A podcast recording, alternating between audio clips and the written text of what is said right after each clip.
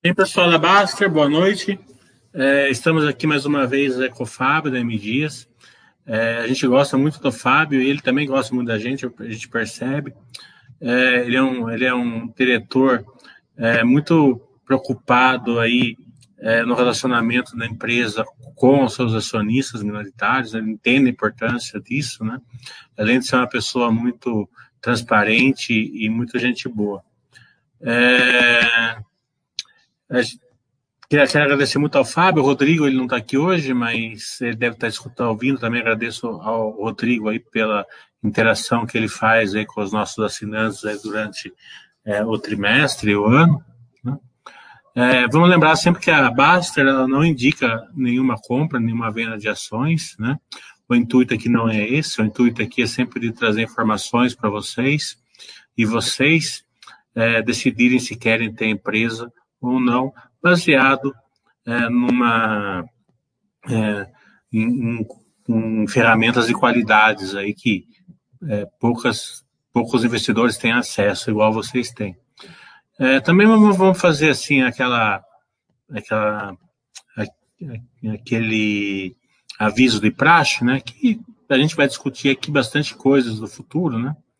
É, perspectivas, é, estratégias, né? O que o, o Fábio possa abrir, né? E o Fábio é sempre um, um diretor ímpar aí nas nossas é, lives que a gente faz, justamente porque além de, de, de DRI, ele também ele é diretor de novos negócios, né? Então, ele, ele é a pessoa certa para falar bastante do futuro aí é, da MTs. Mas, como todos vocês sabem, é, perspectivas de mercado podem fazer com que o que a gente for discutir aqui não se concretize no futuro. Né? Então, o que for, vai ser dito aqui não quer dizer que tenha seja certeza que vai se realizar no futuro. Então, boa noite, Fábio. É um grande prazer ter você aqui novamente. Fique à vontade. João, obrigado pela obrigado oportunidade. O prazer é, o prazer é todo meu. É sempre um, um, um enorme prazer, uma honra é, ter esse momento com, com vocês, aqui com todos os assinantes. E, e, e a ideia é que eu queria começar, eu trouxe aqui um material, né? É, que para a gente passar aqui por alguns slides que vão nos ajudar a contextualizar o ano de 2020, é, o que aconteceu no último trimestre também, os resultados do último trimestre. E aí a gente vai falar sobre as perspectivas da empresa, sempre considerando o contexto atual de país, né, é, e a nossa estratégia, né. Então, deixa eu... E aí, João, você Sinta-se à vontade aqui para me interromper. Acho que não precisa esperar o fim da apresentação, é uma apresentação curta, mas se surgir algum ponto aqui que você já queira é, detalhar, explorar, assim, por favor, me interrompa e, e aí a gente vai dialogando, tá bom? Deixa eu colocar aqui o. Você está tá, tá aparecendo, João, na tela?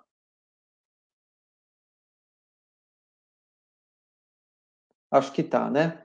É, vamos, vamos começar aqui. Eu queria começar com, com alguns é, destaques do, do, do, trimestre né, e do ano. Então, assim, para começar, assim, em 2020, é, a nossa receita líquida foi de 7,3 bilhões, um crescimento de 18,8% comparando com 2019 e o nosso lucro líquido cresceu 37,2% comparando com 2019. Né?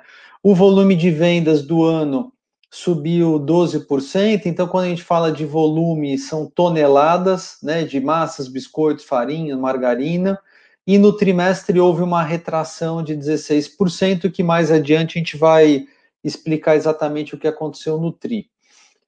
Ganhamos participação de mercado quando a gente compara o quarto TRI 19 com o quarto TRI 20 e ganhamos participação nas três principais categorias, em biscoitos, em, em massas, em farinha de trigo. A M Dias aumentou a penetração nos lares para 93% versus 92%.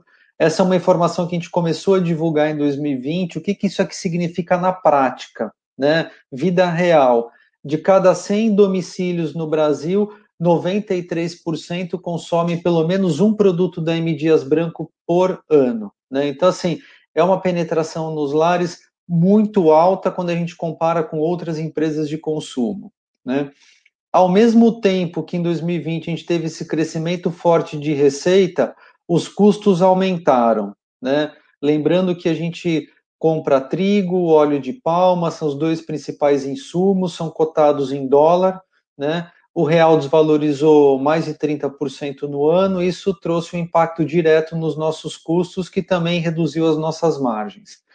A empresa não ficou parada assistindo o, o, a desvalorização do real e o aumento de custo.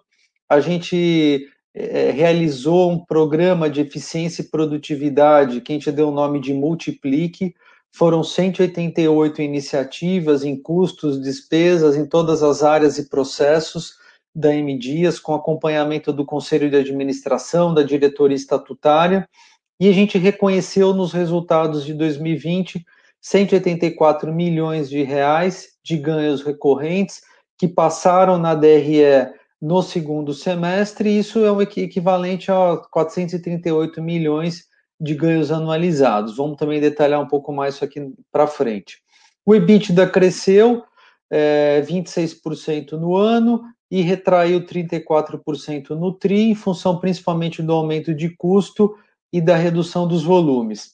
A empresa, que aí já é algo bem é, é, é assim, marcado na empresa, né? A empresa ela, ela é conhecida também pela sua geração de caixa, geramos 693 milhões de reais, mais do que em 2019, e houve um leve consumo aqui de 18 milhões no quarto TRI. Em função dessa geração de caixa, a alavancagem diminuiu, foi de 0,8 no quarto T19 para encerrar 2020 em 0,4, dívida líquida EBITDA, e em função disso, é, a, a, a FIT é, reafirmou o nosso rating AAA perspectiva estável pelo terceiro ano consecutivo. Na, no campo da sustentabilidade, que também é uma das nossas prioridades, tivemos é, avanços importantes, reconhecimentos importantes também. Entramos na carteira do, do Easy, da B3, entramos na carteira do CO2. Então, assim, aqui não é o índice pelo índice, é o índice como consequência de uma série de iniciativas e, e, e projetos da empresa. Né? Desde o início da pandemia, é, a M Dias doou mais de 28 milhões de reais é, em produtos, isso em todo o Brasil, o que é equivalente a 5 mil toneladas. Né? E no lado da inovação, nós demos continuidade ao nosso programa de conexão com startups, que é o Germinar, e a previsão é de um investimento de um milhão de reais na conexão com startups, e nesse ano principalmente em tecnologia. Então, aqui só é sempre importante é, relembrar qual é a nossa estratégia, né? Uma estratégia de crescimento, é uma empresa de consumo, tem que crescer, e o crescimento com lucratividade. Essa lucratividade está apoiada no programa de eficiência e produtividade que é o Multiplique, que já entregou resultados concretos em 2020, vai entregar outros resultados em 2021 também. E o crescimento ele se dá é, através de três grandes avenidas, né? o que a gente chama de negócio atual, que são as massas, biscoitos, farinhas e margarinas. A gente dividiu o Brasil em duas áreas, a defesa, que é onde a gente tem 60% de share, e aqui é uma estratégia assim de defender essa nossa posição, e o ataque, que é onde a gente só tem 20% de share, que aqui tem uma, uma oportunidade de crescimento mais acelerado, que é o que já está acontecendo, né? Através de investimentos em marketing, distribuição, Piraquê que está crescendo muito, o moinho de Bento Gonçalves, que já abastece todas as fábricas da empresa no sul e no sudeste, então é uma estratégia de crescimento acelerado que já está acontecendo. As exportações que cresceram três dígitos em 2020 e nos últimos seis anos cresceram 30% ao, por ano, representam 3% da receita, vão representar mais no futuro, e a gente está, assim, a empresa está muito entusiasmada e confiante que essa é uma outra avenida de crescimento muito promissora que vai entregar a receita, a margem e retorno. E a gente segue avaliando outras categorias, principalmente mercearia seca, e aqui pode ser a gente pode ter movimentos tanto na via orgânica quanto inorgânica, né, olhando categorias sinérgicas, em mercearia seca, saudabilidade, então constantemente na nossa agenda de M&A a gente avalia essas, essas oportunidades. Aqui voltando para os resultados do ano, né, falando de receita, de 2019 para 2020. Só um pouquinho, Fábio, só um pouquinho. Sim. É, explique melhor que essa mercadoria secas para o investidor e como que vocês podem fazer para é, é, atacar essa, essa nova, ou, ou, incrementar essa, esse lado aí de, é, de crescimento de volume de receitas aí. É, eu vou até dar exemplos concretos que já, já estão acontecendo, né? Assim, há, quatro anos nós lançamos uma linha de torradas, né? Então a torrada ela se encaixa no que a gente chama de, de mercearia seca, que assim, o que não tem a gente não está falando de, de, de, carnes, de lácteos, de bebidas, não, não, não, é isso, né? São, são produtos que têm alguma sinergia com o que a gente já vende, seja do ponto de vista de marca, de distribuição, de força de vendas, eventualmente até de insumos, né? Então, a, a torrada, ela está na cadeia do trigo, ela vai no mesmo caminhão, ela é vendida nas mesmas marcas que a gente tem, então é isso que a gente chama de mercearia seca. Né? Agora, tem uma outra é, é, é, avenida de crescimento, que é um mercado que ainda está aberto, que é o de saudabilidade, né? então o que a gente também está estudando, é, snacks, que a gente já tem é, duas marcas no Nordeste, a Piraquê tem snacks, tem o presuntinho, o queijinho, são produtos que têm apresentado um desempenho muito bom, vamos lançar outros snacks na marca Piraquê também, então assim, são, é, é, esse tipo de crescimento de outras categorias que a gente avalia, né, com, através do desenvolvimento interno ou mesmo pelo, pela aquisição de, de, de marcas e empresas. Então, eu, é, pelo que eu entendi, essa parte de mercadoria seca vocês estão vendo até para comprar concorrentes aí, né? Não precisa Sim, falar. A gente, nada. tem, a gente tem uma, não, obviamente sem citar nomes, mas também não é, é, é hoje cerca de 60% da nossa receita vem das empresas que foram adquiridas desde 2003. A gente tem mantém uma agenda é, ativa né, de prospecção e de, avali, de avaliação de oportunidades. Obviamente, a gente não pode entrar no detalhe aqui de nomes, porque isso tem uma confidencialidade, mas estrategicamente o crescimento inorgânico ele, ele, ele faz sentido e está é, é, conectado ao nosso, ao nosso plano.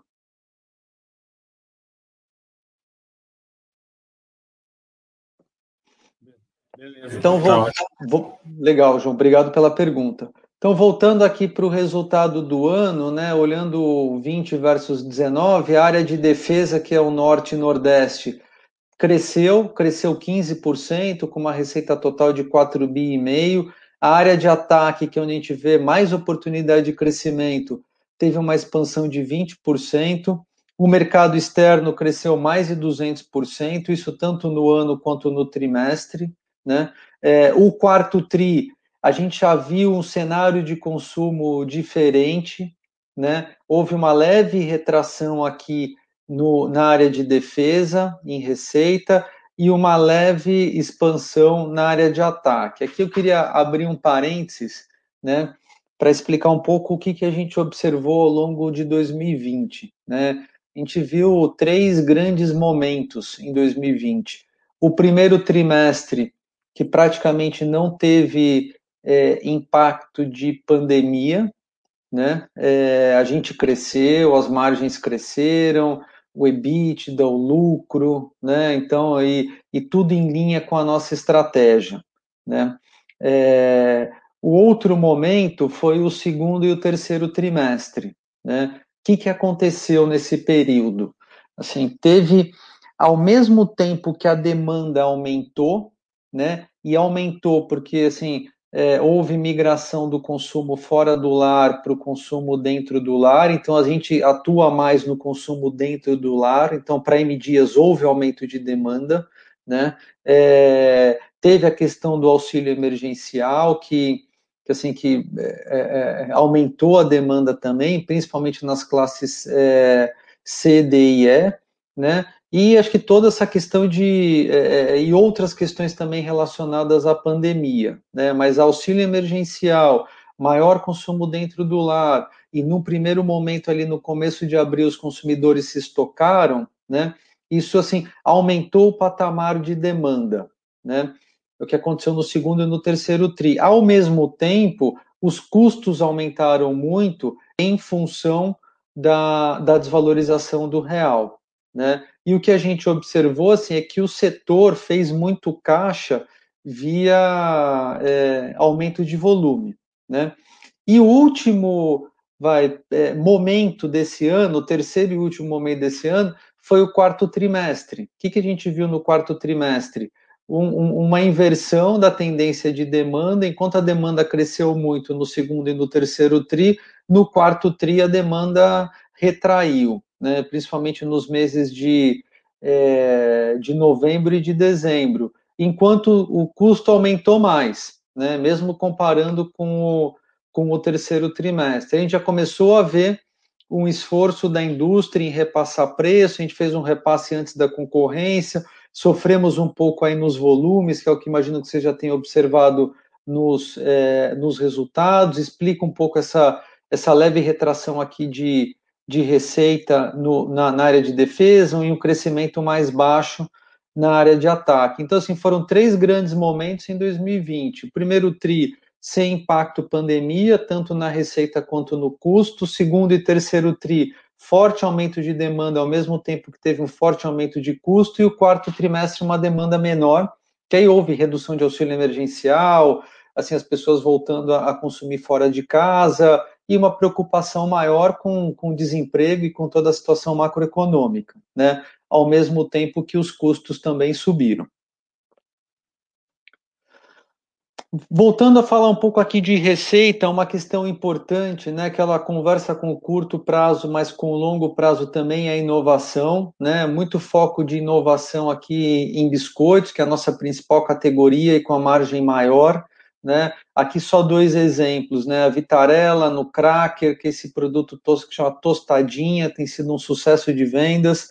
A marca Piraquê, que é a nossa marca mais premium, adquirida em 2018, né? Tá crescendo muito, né? Assim, não só no Rio, mas em todo o país. A gente teve lançamentos importantes, assim, eu queria destacar o, o leite maltado, que já é um item tradicional da marca, né? E que a gente lançou um, um outro leite maltado coberto de chocolate que tem sido um sucesso de vendas. Está vendendo muito esse produto, é um produto muito bom, né, com posicionamento de preço bom. Ele vende bem no Rio de Janeiro, que é o estado de origem da, da, da piraquê, mas está vendendo também em São Paulo, Minas Gerais, no centro-oeste, no nordeste, no sul, no país todo. E o resultado disso é esse gráfico, né? Esse número aqui é o valor em reais que a inovação contribuiu para as vendas em cada trimestre, então a gente vê um crescimento forte aqui do quarto T19 para o quarto T20, e mesmo olhando o ano, nitidamente tem uma, uma contribuição muito maior da inovação de biscoitos nos resultados.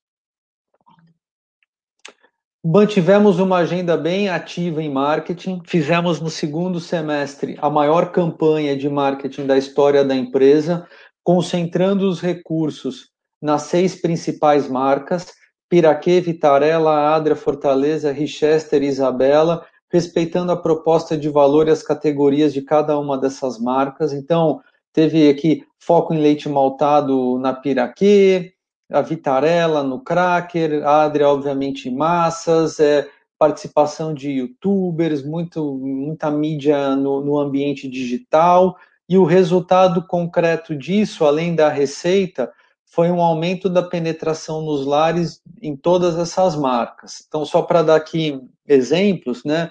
A marca Piraquê tinha 22,8% de penetração nos lares, passou para 24,8%. Vitarella cresceu, Adria cresceu, Fortaleza também, Isabela, que está no sul, foi de 13,8% para 14,2%. Então, é um investimento que já mostrou resultados, com foco obviamente no curto prazo na geração de receita, mas principalmente no fortalecimento das marcas para o longo prazo. A gente, eu imagino que vocês, vocês já têm essa visibilidade, mas assim é sempre bom a gente resgatar que a Dias não depende de nenhum canal, né? Aqui o chart mostra a participação de cada canal é, na nossa receita de 2019, na receita de 2020. Houve aqui uma leve mudança de mix, o varejo diminuiu um pouco, ao mesmo tempo que os distribuidores cresceram, né? Mas se a gente olhasse os números nominais, houve crescimento de receita em todos os canais. É que alguns cresceram mais que outros, como, por exemplo, os distribuidores, que a empresa está muito mais ativa nesse canal fora do Nordeste, para aumentar a nossa distribuição numérica, ganhar capilaridade e entrar em novos é, pontos de venda. Aqui, destacando de novo o distribuidor, a gente tinha 33 distribuidores em 2019, passamos para 70, um aumento de 37, e esse e desses 37, 28 novos distribuidores na região de ataque, que é onde a gente tem a, a maior oportunidade de crescimento. A Piraquê é sempre importante destacar. A Piraquê representa cerca de 11% da nossa receita, um pouco mais quando a gente olha só biscoitos. É, em biscoitos, a Piraquê cresceu 13% no, no ano passado.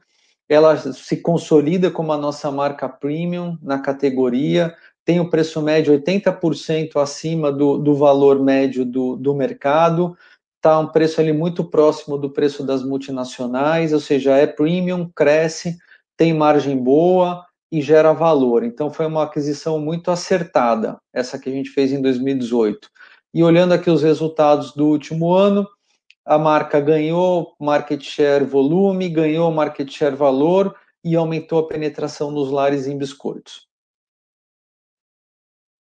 O e-commerce é um canal novo para M Dias, a gente não atuava, né? Estava ali no nosso planejamento estratégico, mas não como prioridade o que a, a, acho que essa pandemia, é, é, é, além de outras coisas, né, assim, é, acendeu algumas luzes, né, é, uma delas foi a do e-commerce, o consumidor, assim, mais ativo nesse canal, é, principalmente na categoria de biscoitos, a gente rapidamente organizou um time, colocou as principais marcas e categorias nessas plataformas, que são as principais do mercado, e, e, no primeiro ano a gente já fez quase 11 milhões de reais de receita.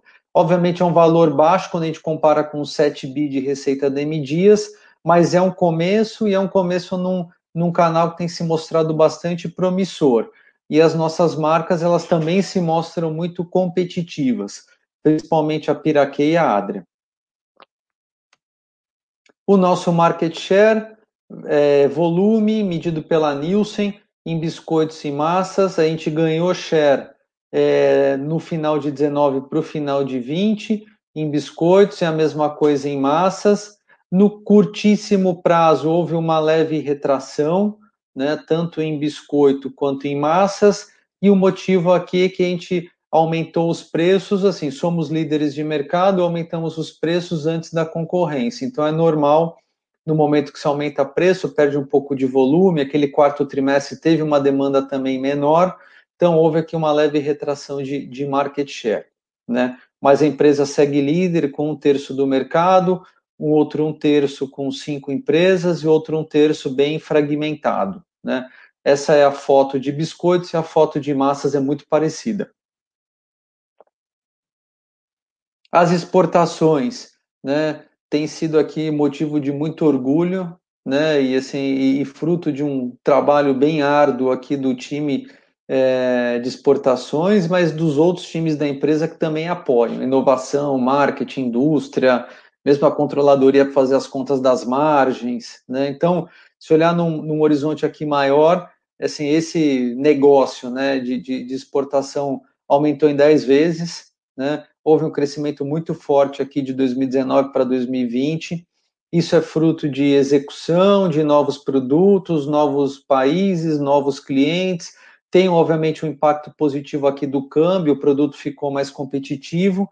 E no segundo trimestre, a gente teve algumas vendas pontuais para a América Central para atender alguns programas de ajuda humanitária. Mas mesmo expurgando essa venda houve um crescimento aqui de três dígitos de 2019 para 2020. Então, assim, a gente mantém o nosso plano né, de seguir crescendo pelo menos dois, dois dígitos as exportações e que essas vendas representem cada vez mais ter uma representatividade cada vez maior nos nossos resultados. Né? Aqui alguns produtos que foram desenvolvidos especificamente para exportação, tem farinha, tem torradas, tem é, margarinas, alguns biscoitos também para alguns clientes nos Estados Unidos, ou seja, o negócio está indo muito bem, né? E deve manter um ritmo acelerado de crescimento. Saindo um pouco da receita, entrando aqui na, na no resultado, né? É, eu vou detalhar um pouco aqui os fatores positivos e negativos, mas é, é, é, é importante aqui passar por esse programa que acho que assim, enquanto o custo subiu muito pelo câmbio, teve toda aquela volatilidade de demanda, a empresa não ficou parada, não ficou assistindo, né? Assim, o que estava no nosso controle, a gente trabalhou, melhorou, evoluiu e gerou resultado, né? Exemplo disso é o programa Multiplique, que envolveu 188 iniciativas é, no custo e nas despesas. Encontramos 184 milhões reconhecidos no segundo semestre, que anualizando a gente chega em 438. Aqui só alguns exemplos, né? O número à esquerda é sempre o que foi reconhecido no ano e o da direita é o, é o anualizado. Então, teve substituição de insumos, é, transferência de produção de, de gordura vegetal do Rio de Janeiro para ser 100% em Fortaleza, malha logística, teve aqui 10 milhões no ano e 14 anualizado, é, adequação da, do perfil de frota, uma série de questões administrativas, como o plano de saúde, que a gente consolidou os planos, refeitórios, operador de trade marketing, limpeza, né, que aí são, são iniciativas assim bem é, assim, é, detalhadas, né? E otimização da estrutura, né? Mas isso aqui no conjunto foram 184 no ano e 438 anualizando.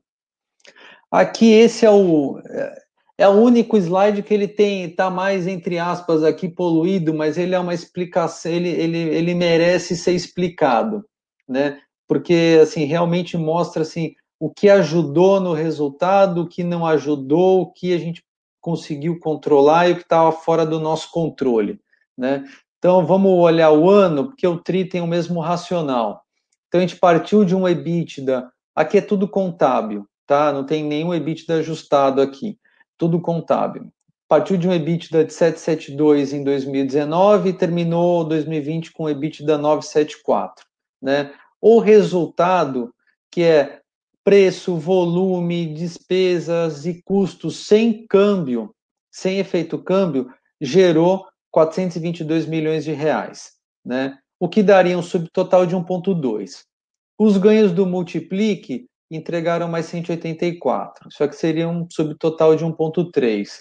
O câmbio tirou 688 milhões de reais do resultado, a desvalorização de mais de 30% do real. Lembrando que 40% do nosso custo é, é 60% do nosso custo é dolarizado, que é trigo e óleo de palma, né?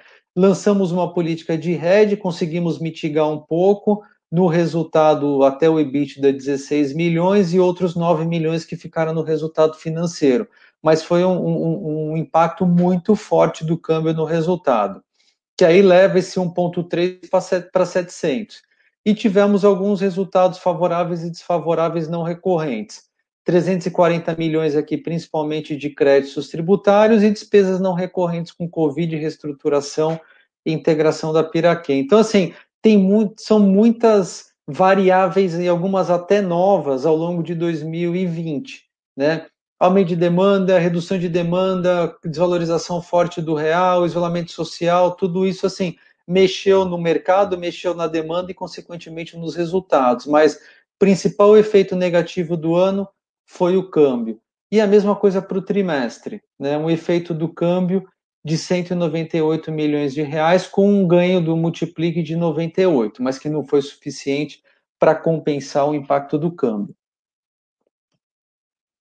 Lançamos a política de hedge, né? É, e a política de hedge cobre três frentes o hedge da moeda, o hedge das commodities e o hedge da dívida. Né?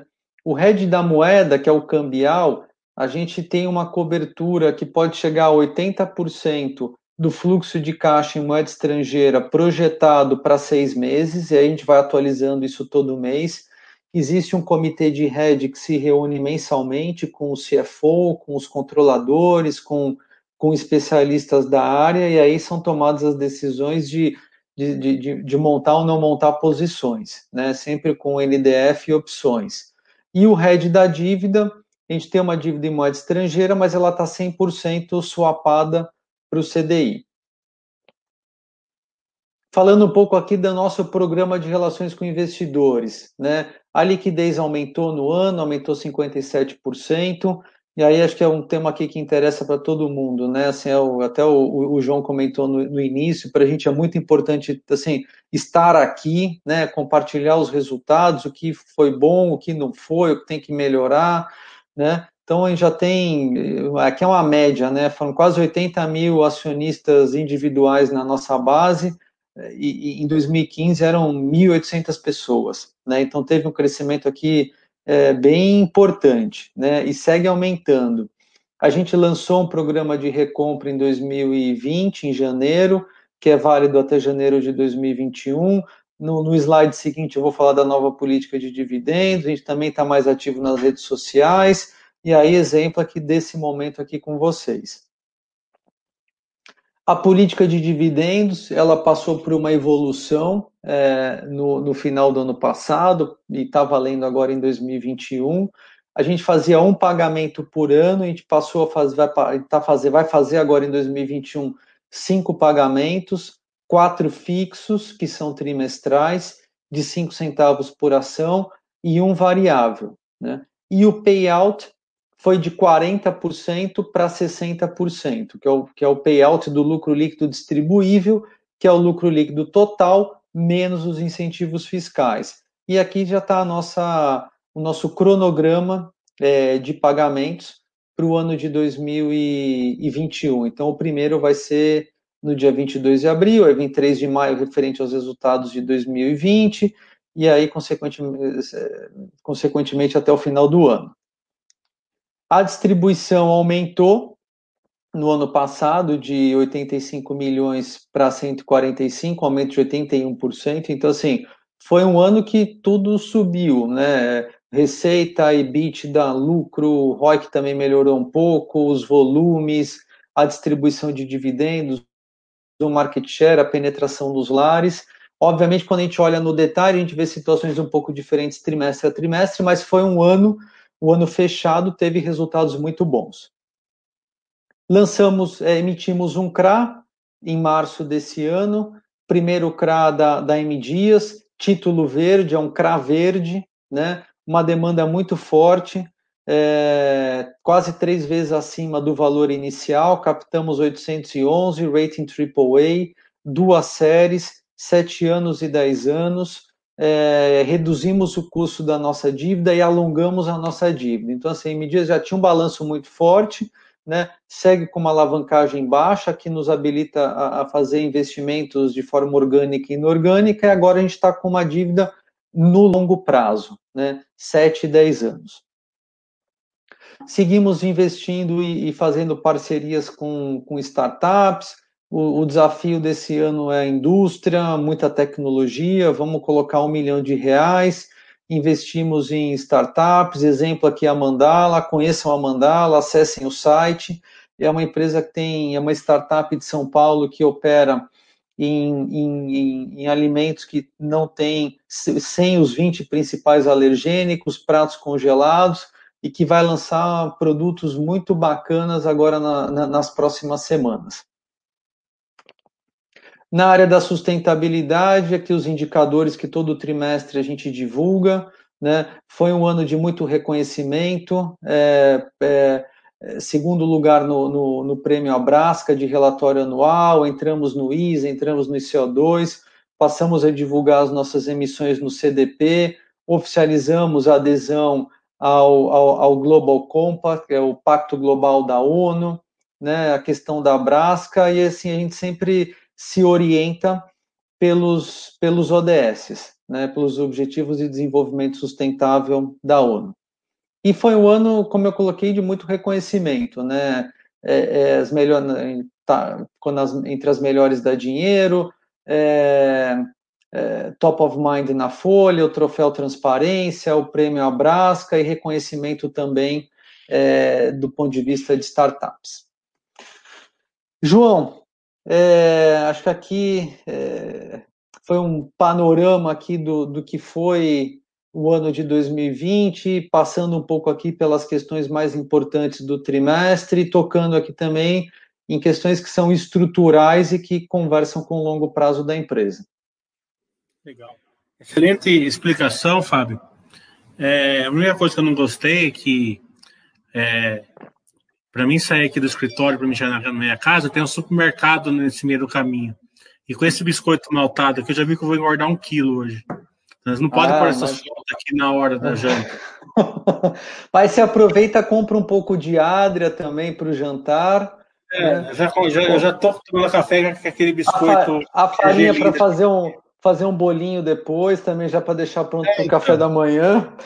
Café da manhã já estou tomando com o biscoito da piraqueja, já estou é. engordando por causa disso, porque você come, come bastante, né? Muito bom. É, é que é bom, o produto é bom. É ótimo. É, vamos falar um pouquinho mais do quarto trimestre do volume, que é, que é a grande dúvida do pessoal ainda. É, teve a queda do volume. Todo mundo já entendeu o que, que foi. É, teve, um, teve aumento de preço, é, diminuição do, do auxílio emergencial, né? É, vocês subiram o preço, a concorrência não acompanhou, isso é normal, a empresa líder sempre sobe na frente, né? Mas dá uma visão, um overview aí de como está em 2021, né? Olha, Essa questão do volume, tal, o que você puder é, abrir. Tá bom. 2021, é, a gente já fez um primeiro aumento de preços. Normalmente a gente aumenta os preços é, entre o segundo tri e o terceiro tri. Nesse contexto de custos elevados, principalmente em função do câmbio, a gente achou mais adequado fazer um aumento, um reajuste de tabela para que, que reflete a situação de custos, né? Para a empresa ir recompondo margens ao longo do ano, né? As margens, vocês viram, assim, margens abaixo do nosso patamar histórico, principalmente o quarto trimestre, né? Então, assim, a gente precisa recompor essas margens. É, é muito importante, isso aí faz todo sentido. Né? Então, aumentamos os preços em 10% no começo desse ano. Né? É normal aumentar preço, perder volume, principalmente num, num cenário de demanda com muita incerteza.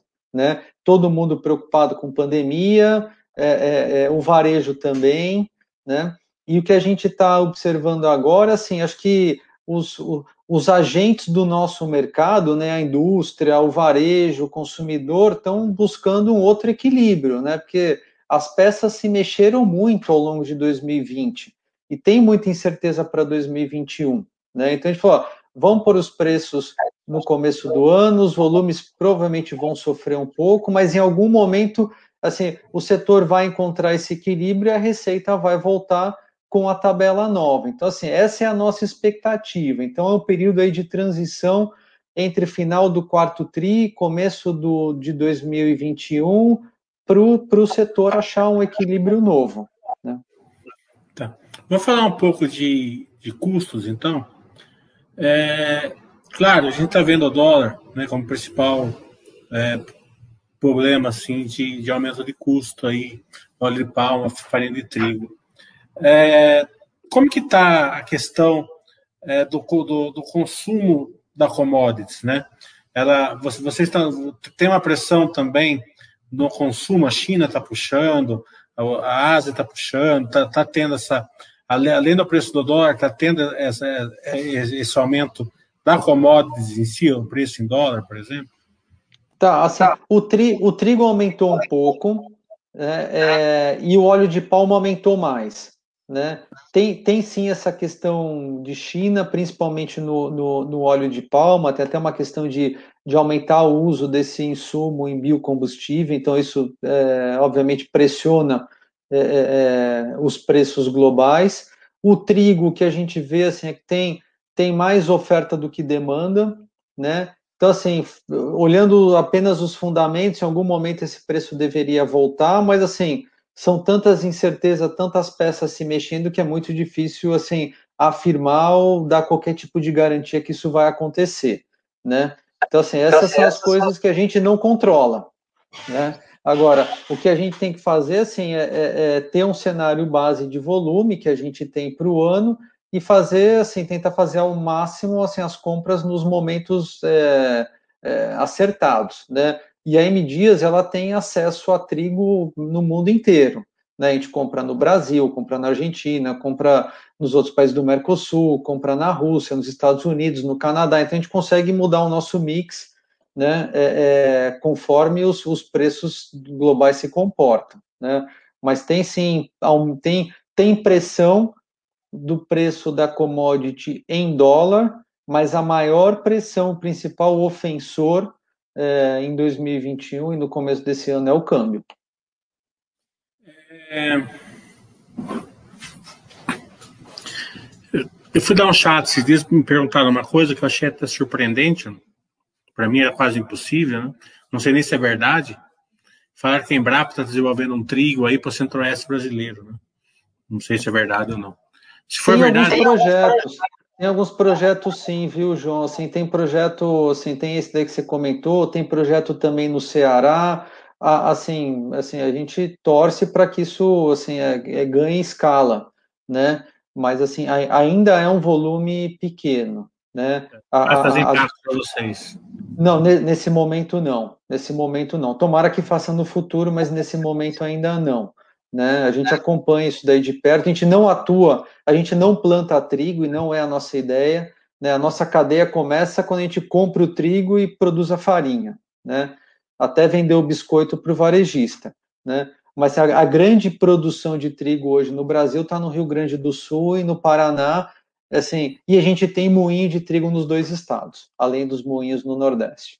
Eu até achei que isso era estranho, porque eu sabia, eu sabia que o trigo precisava de um clima mais frio, né? Mas a Embrapa é muito é excelente, né? Eu sempre é. falo que, a, que, as instituições brasileiras estão, a maioria delas estão dentro das melhores do mundo. Vou falar um pouquinho de rede de de, de insumos, né? É, vocês conseguem fazer um RED, ou estão conseguindo fazer um RED para frente, por exemplo? É, vocês pegam aí, é, vocês acham um preço bom e compram a produção de óleo de palma para seis meses? Vocês conseguem fazer isso travando? Ou vocês não estão fazendo isso? A gente faz, geralmente a gente tende para três, quatro meses, entre o, o, o insumo que já está armazenado na empresa e o, o insumo que está em trânsito e que está com dólar, com preço fechado em dólar. Né? Isso a gente faz há, há muito tempo. Né? O que teve de novidade a partir de julho foi o hedge da moeda, né? que é na hora de pagar o, o, aquela compra em dólar. Né? Isso a gente não fazia, a gente começou a fazer em julho. Né? E aí, assim, o nosso horizonte é proteger até 80% do fluxo de caixa em moeda estrangeira para seis meses. Essa é a política e são seis meses que vão, assim, vão, eh, são móveis, né? No fechamento de dezembro, a gente estava com uma cobertura de 72% para o primeiro semestre, né? E a gente está sendo, assim, bem cirúrgico nesse momento, porque, assim, são poucas oportunidades que aparecem, porque o câmbio está no patamar elevado, né? Mas assim, quando ele cede um pouco, a gente monta algumas posições via NDF e opções. Passar um pouquinho para perguntas e respostas, porque ontem eu já não consegui fazer, o pessoal fica meio triste quando a gente não consegue fazer, que, que, que é bom, porque a gente não consegue pensar em todas as perguntas, né? E a gente está com uma, uma assistência aqui muito grande, já posso te afirmar isso daí. É, os primeiros 20 Aqui estão dando aí elogios para você e elogios para M Dias, né? Ah, legal, Tem obrigado, obrigado. Falaram aqui que foram na M Dias no Rio de Janeiro, gostaram muito de, da, da, da, apresentação. É... A primeira pergunta vem do Bala de Prata, é, perguntando a evolução da market share do quarto trimestre de 20, mas esse você já explicou, né? Acho que está explicado. Hum. O Alcio está a companhia está estudando atualmente algum movimento de aquisição, considerando oportunidades que a crise atual pode estar gerando? Eu sempre falo que a crise, né, ela machuca a empresa, né, claro, né, nunca é bom, mas ela sempre cria oportunidades, né?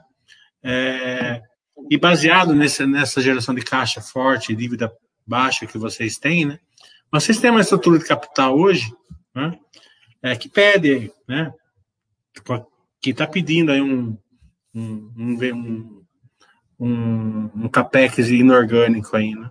Hum. É, o que, que, você pode abrir sobre isso? É, a gente estuda assim, viu, João? É assim, e não é isso não é novidade, já tá, isso faz parte do nosso crescimento, né? Então, assim, não tem aqui é, aqui não, não, tem uma notícia nova, né? Que a M Dias ela tem uma frente de M&A e assim ela mantém uma agenda é, prospectiva e um pipeline, né?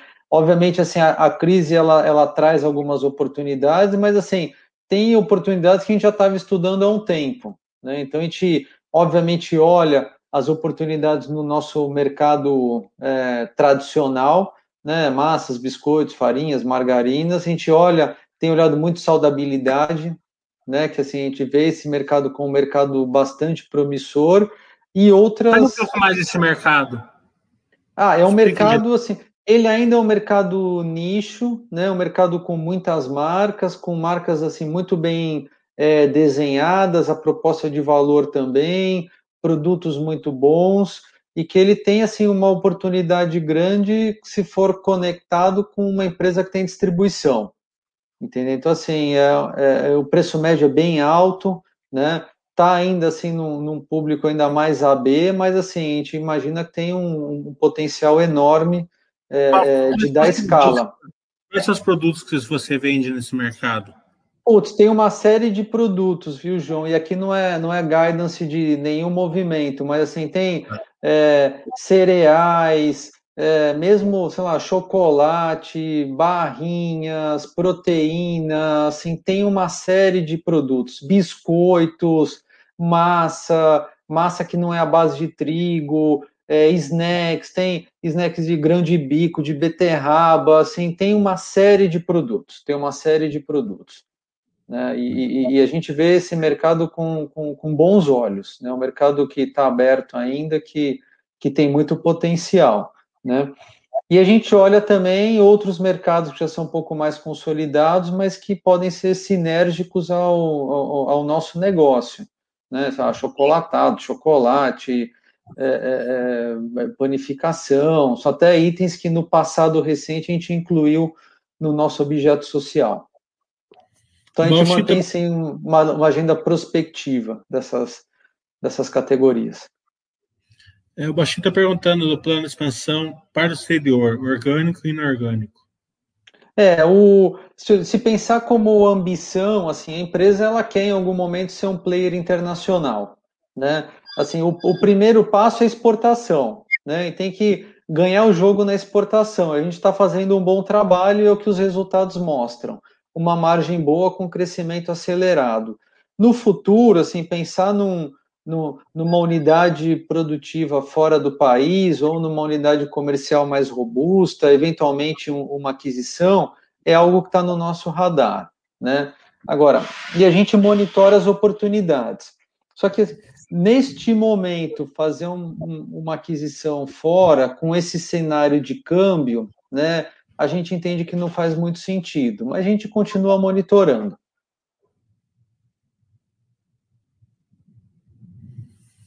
O está perguntando se vocês entendem, é, devem priorizar a necessidade de dolarizar a receita, né? É, isso daí vocês vão fazer com calma, como você acabou de explicar, né?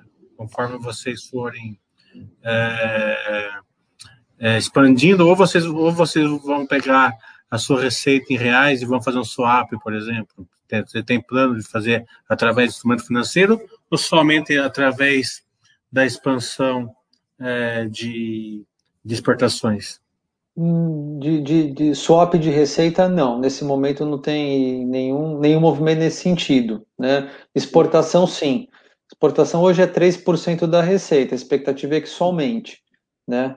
É, agora, e, e, é importante para mitigar o impacto do câmbio né, no custo. Agora, não é só por aí, esse é um, esse é um caminho, mas quando a gente olha é, categorias com preço médio maior, margem maior, a gente acaba diminuindo também o impacto do, da commodity no custo, da, da commodity na margem. O Té está perguntando, e na América do Sul, né? É, é, ele está tá fazendo uma pergunta aqui mais, mais genérica, né? É, quais os países da América do Sul com maior potencial de crescimento da demanda? Vou dar uma complementada nessa pergunta aqui. Quais os países da América do Sul que vocês podem colocar essa, esse plano de ataque neles aí? Olha, a gente, assim, uns quatro anos atrás, a gente exportava principalmente para Uruguai e Paraguai. Né? É, de uns dois anos para cá, a gente começou, assim, além de aumentar é, é, as vendas para esses países, a gente entrou no Chile. O Chile teve um resultado muito bom no ano passado. Né? É, está entrando na Colômbia, Peru, Venezuela. Venezuela é um país assim, que tem demandado muito. Né? Obviamente tem toda uma questão aí no, no, no, no pagamento, né? Tem que usar a carta de crédito, então assim, não, não acaba não, sem para fazer um negócio sem risco, né? Mas a gente começou lá atrás ah, com um carregamento de farinha de trigo, aí faz outro, aí massas, biscoitos, então assim, já tem um fluxo é, comercial com, com a Venezuela. Aí mais recentemente começou a América Central, é, inicialmente com um programa de ajuda humanitária lá no segundo tri, o negócio foi ganhando tração. Né? Então, assim, a gente já está hoje em 44 países. Né? Agora, de América do Sul, principais, Uruguai, Paraguai, Chile e Venezuela. Né? Aí, além disso, vou sair da pergunta aqui um pouco, mas assim, tem países da África, Angola, Moçambique, é, Estados Unidos está indo muito bem com private label, né? Então, assim, estamos estudando também Europa. Então, assim, a gente vê que o nosso produto, ele é competitivo. O, o Cone Sul a gente atende da fábrica de Bento Gonçalves e os outros países a gente atende do, das unidades no Nordeste. O Bruno está perguntando, poderia falar um pouco é, com relação ao, ata ao ataque através de representantes da região Sul e Sudeste? É, a força dos distribuidores que vocês têm para fazer esse ataque que vocês estão fazendo aí. Vamos colocar Centro-Oeste também, né, que também faz parte da, sim, sim. da região de ataque de vocês. É, aí, João, é importante fazer um paralelo com o Nordeste, né? Assim, o Nordeste a gente já tem uma força de vendas própria que chega no pequeno varejo, isso lá desde a década de 50, né? Quando a gente começou a fazer pela, com as combis, né? É, quando a gente olha Agora, a área de ataque, que é o Sul, Sudeste, Centro-Oeste, a gente atende muito bem os, os grandes clientes. Só que para chegar no pequeno, e aí é normal, né? não é uma questão de medias, a indústria inteira funciona desse jeito. É importante trabalhar com o distribuidor.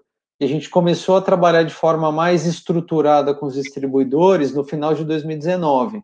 Então, a gente criou uma área, tem uma gerência sênior que fica totalmente focada em distribuidor e a gente colocou aí quase 40 novos distribuidores ao longo de 2020, concentrados no centro-oeste, interior de São Paulo, Minas Gerais, principalmente nessas regiões. É, o Al está perguntando se vocês estão pensando, não sei nem se você já não tem, né, em, em, em ficar presente com escritórios, né, é, nesses países que vocês exportam, né? É, e se sim, qual país vocês pretendem começar a ter esses escritórios? É, a gente começou no, no ano passado no Uruguai. Tem uma, um, já tem um colaborador nosso no Uruguai que atende ali a região Uruguai Paraguai. Então a gente já está e os resultados foram muito bons, né? Uma pessoa local, os, os resultados foram muito bons. A gente está pensando em ter pessoas assim em outros países também, eventualmente até nos Estados Unidos que é importante para manter o relacionamento com o cliente. O Subo está perguntando aqui se vocês querem fazer uma aquisição no exterior, você já respondeu. O Bala de Prata a corporação da Piraquê já terminou? Foi atingida a expectativa nessa aquisição? 100%. 100%. A integração está 100% concluída. Piraquê não é um CNPJ, é uma marca na arquitetura de marcas da M Dias, que está crescendo, ganha share valor, share volume, ganha penetração nos lares, com uma margem EBITDA acima da média da M Dias, porque tem um preço médio maior. Marek, foi uma pergunta boa, que interessante, o acionista saber, em relação a incentivos fiscais, né? É, vocês têm, quais são, né, o, que, como, o que representa isso na sua receita, né? E e, e o perigo de vocês perderem eles, né? Olha, é, a representatividade é próxima dos 5% da receita líquida, é, como a base de cálculo é o trigo, então, se o trigo sobe mais que o preço do produto vendido, a representatividade sobe e vice-versa. Né? Então, se olhar historicamente, vai ver uma representatividade entre 4,5% e 5,5% da receita líquida. Né? É, são contratos é, é, formalizados com os estados com vigência de 10 anos. Né? Então, assim, é, é, é, tem, tem, tem uma formalização por trás disso. Né? Historicamente, nunca tivemos uma situação de, de, de, de perder incentivo, né? E, e, normalmente a gente renova, né? Tem, tem que fazer um CAPEX para renovar, mas a gente, até agora, a gente conseguiu renovar os incentivos. Mas mesmo assim é muito pouco, né? Então não é um grande risco para é, é 5,5 da receita, né? No lucro é importante, né? Historicamente é coisa de um quarto do, vai um terço do lucro, né? E, e 5,5 da receita. É... O Sadão está perguntando quais países vocês vendem também? Você já falou? Né? É... O Ibicha está perguntando se a empresa já trabalha com linha premium de biscoitos que usa óleo de coco em lugar do óleo de palma. Não, não. A nossa, a nossa, linha, a nossa linha mais premium é a Piraquê, que tem um preço que é 80% acima do preço médio do mercado, né? Tem um preço médio bem, bem elevado, mas ela, ela usa o, o, a mesma gordura vegetal, o biscoito tem gordura vegetal, que é a gordura feita com óleo de soja ou óleo de palma.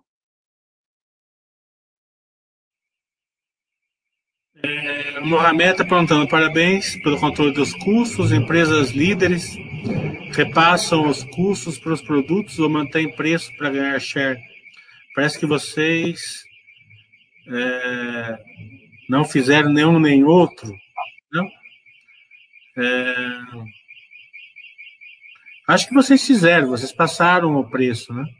A gente passou, a gente passou antes que a concorrência, né? é, tanto no quarto tri, só que no quarto tri a concorrência não, não, não acompanhou. Acho que estava todo mundo ali naquele momento ainda de fazer caixa com os volumes maiores pelaquela demanda que foi criada com, com auxílio e com consumo maior nos lares. Agora, no primeiro tri, a gente já notou que a, que a concorrência acompanhou. Ô, Thiago, começa a. Ah, parou aqui. Eu ia pedir para ele fazer as perguntas, porque tocou alarme aqui do lado, mas parou. É, Mohamed está perguntando: comparar share de, de quarto trimestre de 20 com quarto trimestre de 19 não demonstra muita coisa. Do terceiro trimestre de 20 para o quarto trimestre de 20, em medidas perdeu share. Não, demonstra bastante coisa, ganhou share no ano, né? É, um trimestre para o outro foi uma questão pontual, como ele já explicou, né? É, eles, eles, aumentaram o preço, a concorrência não, não, não, aumentou, né, Fábio?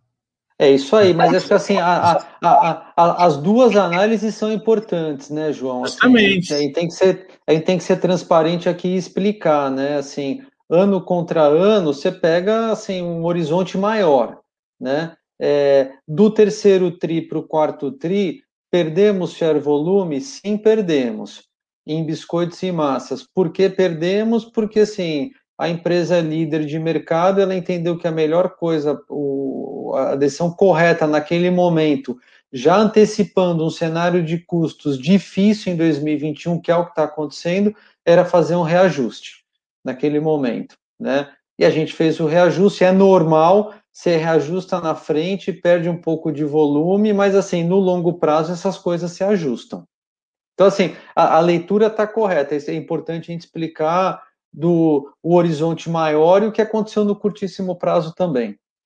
Tá correto, eu estou falando, só que ele falou que não é importante mostrar de um ano para o outro, é importante, as duas maneiras é importante, é importante mostrar. Sim, sim. É, o Léo está perguntando, acho que é, acho que deve ser até o contrário do que ele está perguntando, a variedade de marcas prejudica alguma coisa na estratégia? Eu acho que deve até facilitar a estratégia. Olha, assim, tra trabalhando bem não, não prejudica, né? Mas assim é, é, é, é importante tomar alguns cuidados, né? Qual, qual é o grande benefício disso? É que a gente tem marcas regionais conhecidas pelos consumidores. Esse é um benefício importante. Ao mesmo tempo que tem uma marca nacional como o Piraquê, que assim ela vai ganhando espaço, né? E, e, e por ter, como a empresa tem várias marcas, ela consegue atuar no preço baixo, no preço intermediário, no preço premium. Né? Então você não precisa pegar a marca premium e dar desconto para aumentar volume. Né? Senão você acaba diluindo o, o, o, valor da marca. Então, esse é um grande benefício. Qual que é o cuidado? Né? Não dá para pegar o investimento, o orçamento de marketing e dividir em partes iguais. Né? Precisa ter um combinado de falar, olha, quais são as marcas que vão receber investimento de marketing? Isso já está decidido, são aquelas seis marcas que eu apresentei a Adria, Vitarella, Fortaleza, Isabela, Richester e a Piraquê. São essas seis. As outras não recebem, né? Se você colocar um pouco em cada, você acaba fazendo muito pouco. Entendeu? Então, assim, é importante tomar esse cuidado. O Fly está perguntando é, para você falar um pouquinho mais dos mercados de nicho, né? Como o sem glúten, por exemplo. É, a, a é, gente, assim, tá, a gente olha esse mercado, é nicho. A, a, a Mandala, que é a startup que a gente investiu em 2019, fez o segundo aporte em, 2000 em 2020. É assim, os, são produtos congelados, sem os 20 principais alergênicos e sem glúten. Então, assim, é um mercado que a gente assim, é, olha de perto, né? mas assim que para entrar, assim, para dar continuidade é importante fazer aquisições e parcerias com startups. Então, tá no nosso radar, já fizemos um movimento, já já terceirizamos também produtos com uma outra startup, então a gente já já colocou aí, já deu um primeiro passo nesse mercado. Bade Prata perguntando, por que vocês não seguraram o repasse de preço para ganhar sharing em cima da concorrência? Essa pergunta é interessante, é, pelo seguinte, é lógico, né? Se você fizer isso, você destrói valor. Né? Mas é, a percepção do acionista para ele entender essa, essa questão é difícil, né? Então você consegue é, explica explica para eles por que, que a empresa não pode fazer isso, né? É canibalizar a margem dela para ganhar share, né? Não faz sentido, né? É, e num contexto como esse, assim, fazer isso de forma cirúrgica numa, numa determinada praça ou com algum cliente para evitar que a concorrência, né? tome algum espaço, ok, né? Mas num contexto de elevação dos custos, né? Assim, é, é, é importante assim o, o, o, líder dar o primeiro passo, né? Senão a gente entraria em 2019 com o preço errado para o contexto atual de custos, né? Aí a margem não ia voltar, entendeu? Acho que assim o, o dólar desvalorizou tanto que você pode, tá, você tem mais volume, você alavanca um pouco mais a empresa, mas assim, ia ser muito difícil para a margem voltar. Então é melhor assim, muda o patamar e vai fazendo algum um outro movimento cirúrgico.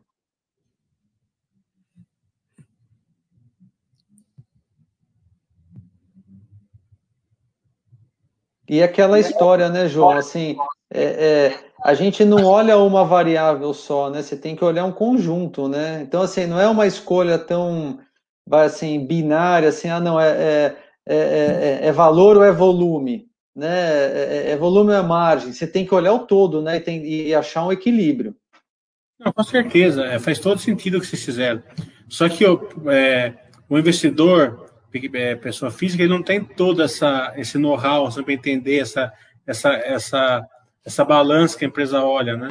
É, de margem, de volume, né? de defesa, de share, né? ele também não pode defender share e, e ser massacrado ali no, no retorno, né?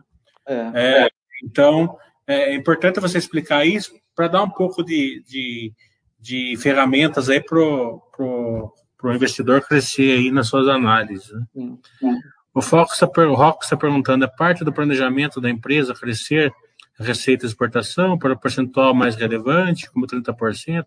Você já explicou isso, né? Sim. Porque é, é, mas não, vocês não vão fazer no toque de caixa, né? É, ele está falando 30%, vocês têm uma receita de 5, 6% de exportação. É, então, é, vai levar um tempo aí.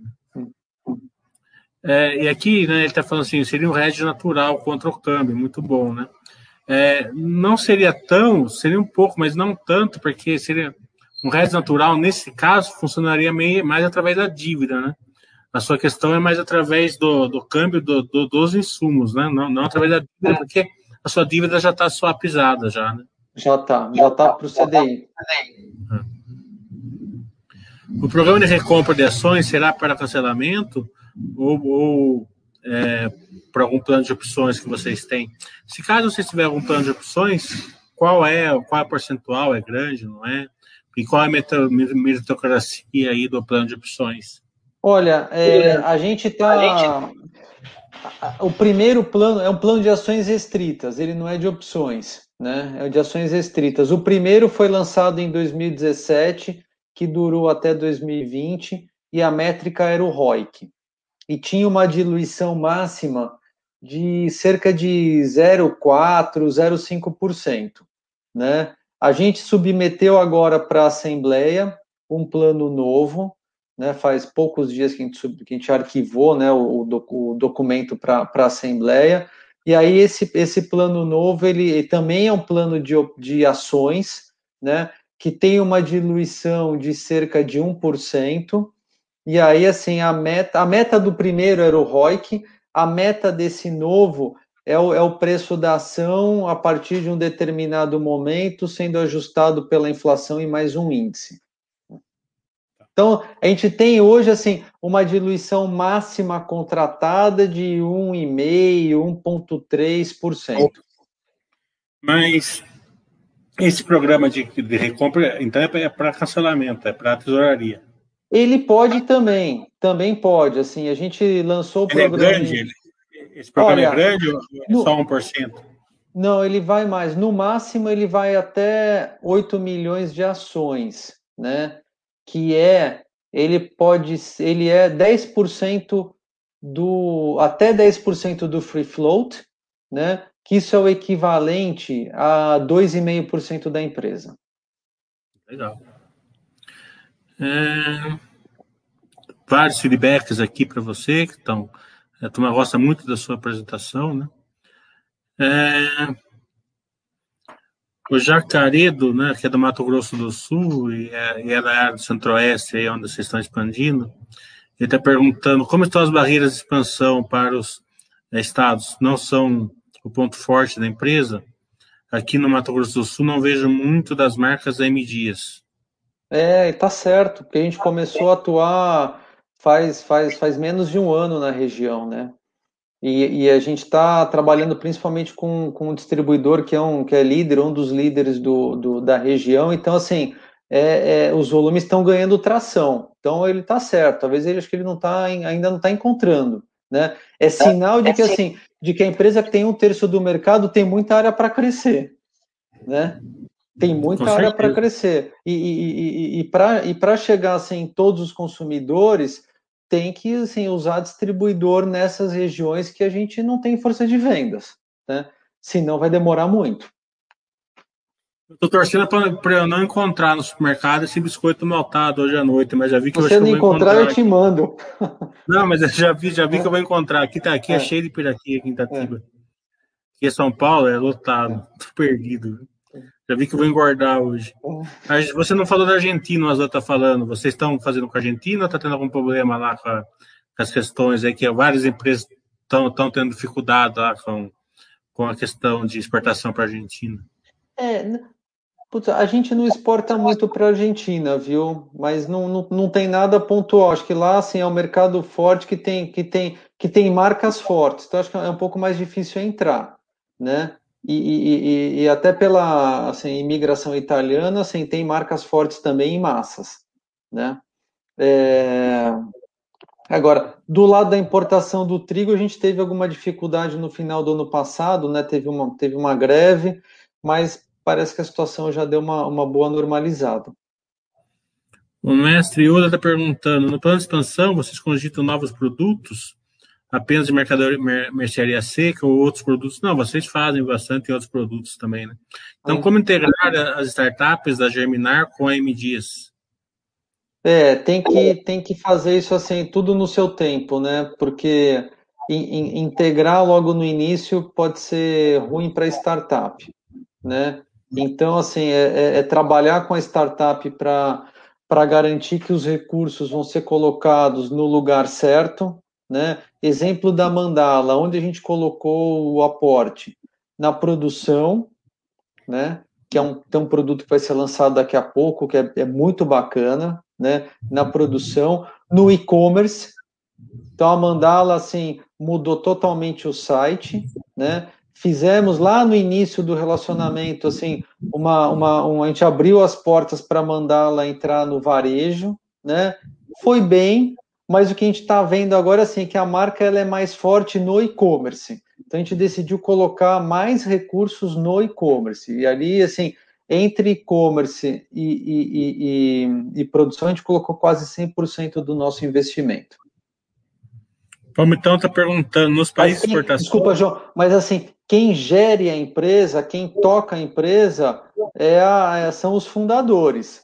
É a Adriana e os dois sócios, né? A gente montou uma governança que tem um conselho consultivo, a gente conversa muito, a gente coloca outras pessoas da M Dias em contato, da inovação, estamos trabalhando agora para colocar o marketing, mas assim, quem está lá no dia a dia é assim, são, são os fundadores da empresa. Palmitão está perguntando: nos países de exportação, vocês têm um projeto estratégico de marketing? A gente tem, começou a fazer algumas iniciativas, né, nos países que a gente já tem alguma escala, mas ainda não em todos. Precisa ter uma escala mínima, né? Uruguai, Paraguai, a gente faz algumas campanhas, na África, se eu não me engano, a gente também faz, né? Mas assim, muito menos do que é feito no Brasil. Precisa ter uma, precisa chegar numa escala mínima para, se não, se não você faz, o consumidor não acha o produto na gôndola, né? Então tem um mínimo aí de, de volume para isso funcionar. Cama está fazendo uma pergunta que, na teoria, sim, é uma pergunta até é, muito simples, que você até já respondeu até. Mas eu acho, acho que eu entendi o que, o que, na verdade, ele quis perguntar, que é... Ele está tá dando parabéns para você, primeiramente, né? É, então, na, ele está perguntando, na sua opinião, com os custos dos insumos continuam aumentando, como isso deve impactar na MDIS e no setor como um todo? É óbvio que a pergunta é que sim, né? Que a resposta é que sim. Mas acho que ele, ele quer entender o seguinte, é, como vocês subiram o preço no quarto trimestre e o setor como um todo não subiu, né? Hum, então esse hum. aumento ele é, vai forçar o setor a acompanhar esse aumento de preço, né, em algum momento, não é isso?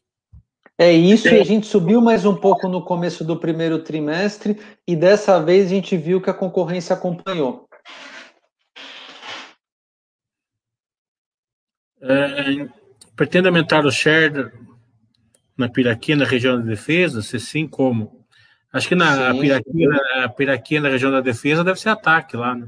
Porque lá, lá... Pois é, pois é, é isso aí. É, tá, tá perfeita a colocação. É, porque era, era zero, né? Não zero, tinha. Lá. É, então você, você parte da, da base zero, né? 2018 é uma base zero. É isso aí. Vou incorporar isso daí no meu discurso. Tá bom. Fica à vontade. É.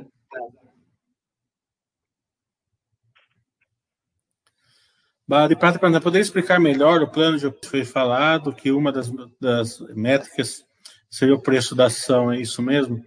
É plano de opções, né? É, é de ações, é um plano, é. é plano de ação, plano de é. ação restrita. É. Plano de ação, plano de opções, é.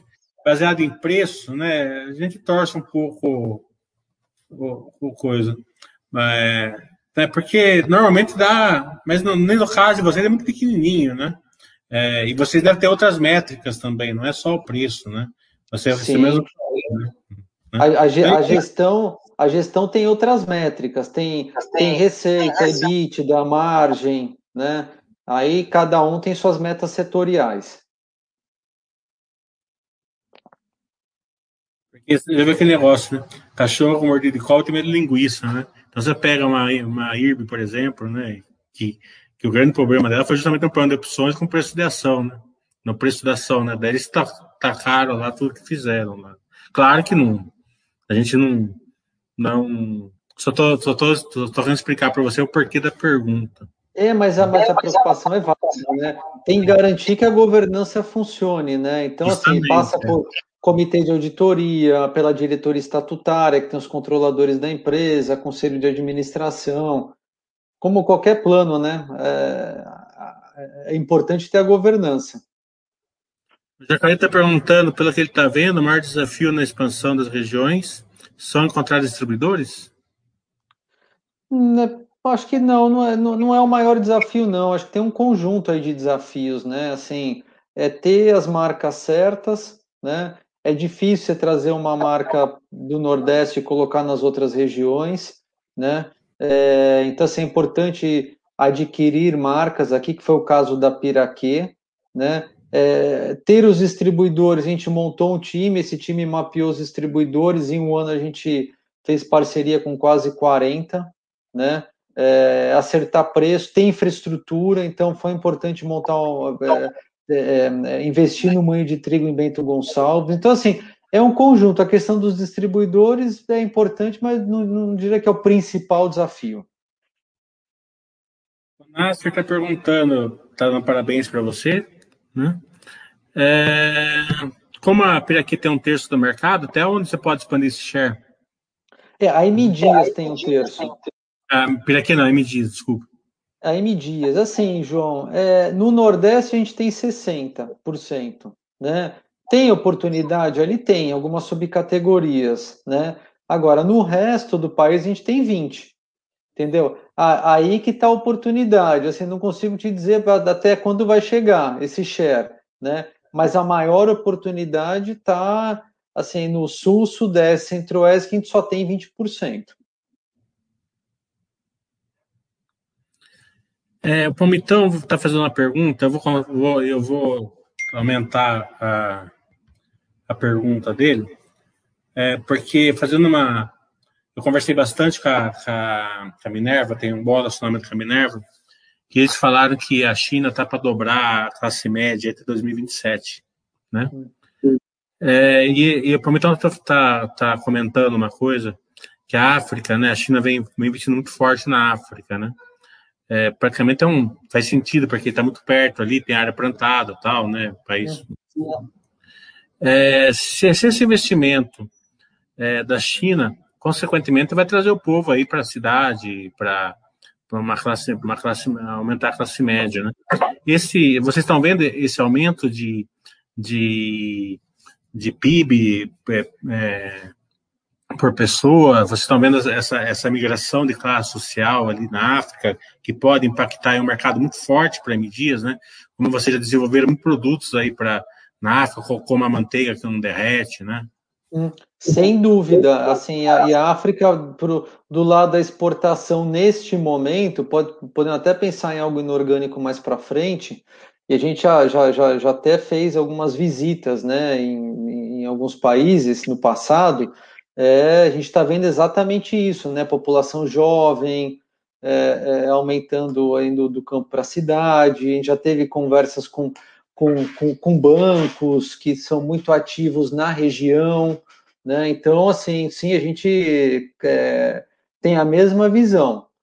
E é o que a gente vê, assim, é o nosso início, né? Assim, essa exportação, mas tem um mercado muito promissor, muito promissor. É, a Basta tem uma vantagem, a gente está no mundo inteiro, né?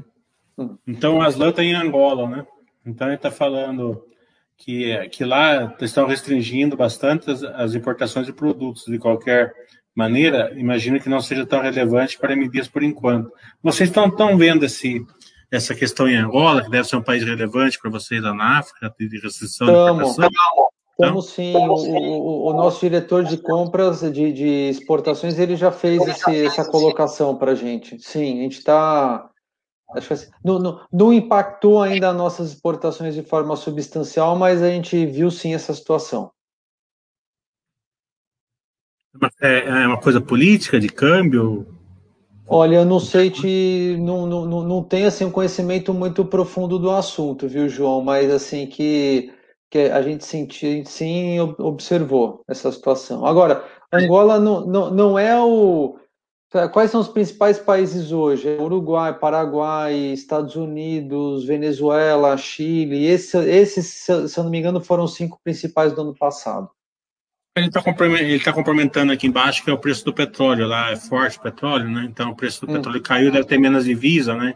Então Entendi. eles estão dificultando a importação, com certeza. Estão segurando as divisas. É. É. É, Bala de Prata para entrar no mercado interno chinês e é, iria expandir muito as vendas em dias, né? Com certeza, né? Mas tem, tem é, algum plano? Não, não, porque o produto, assim, pelo, pelo que ele tem de valor agregado, ele não viaja até lá. Aí não chega competitivo. Fábio, queria agradecer muito você. Foi muito interessante. Temos aí uma quantidade enorme de, de, de views. Tá? Você viu pela, pela quantidade de perguntas. Né? Ah, foi muito bacana, é... é... muito bom ter as perguntas, porque a gente vai dialogando, né? E tem que esclarecer é. as dúvidas. Não pode deixar ninguém com dúvida. É, quando, quando que eu ia saber da, do negócio da Angola, né? Você, é. é. mil pessoas pensam muito melhor do que uma, né? Uma, duas. É. Então, tem, eu gosto muito dessa, dessa parte de perguntas e respostas também. Quero pedir para o pessoal aí que eu vou colocar lá na baixa para dar o feedback, para me mandar para o Fábio depois, para vocês postarem lá no feedback de vocês, né? É, postam o que vocês acharam, porque sempre é bom para melhorar aí o futuro. Quero agradecer muito ao Fábio, ao M. Dias, ao Rodrigo aí, que também que é, sempre está interagindo com, com, o pessoal da Bastra aí, é, offline, né? Offline não, off, é, online, mas não aqui na hora aqui da, da, da live, né? Lá dentro lá do departamento, né? É, dessa vez ele não pôde participar aqui diretamente. Então, Fábio, tudo de bom. É, espero que você tenha gostado e a Basta está sempre à disposição aí para vocês aí, é, do que vocês precisarem.